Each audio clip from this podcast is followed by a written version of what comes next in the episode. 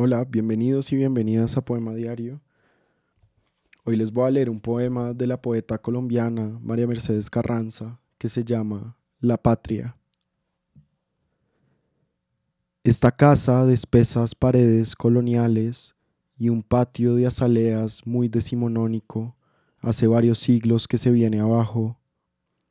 Como si nada las personas van y vienen por las habitaciones en ruina, hacen el amor, bailan, escriben cartas. A menudo silban balas o es tal vez el viento que silba a través del techo desfondado. En esta casa los vivos duermen con los muertos, imitan sus costumbres y repiten sus gestos, y cuando cantan, cantan sus fracasos. Todo es ruina en esta casa, están en ruina el abrazo y la música, el destino cada mañana, la risa son ruina, las lágrimas, el silencio, los sueños.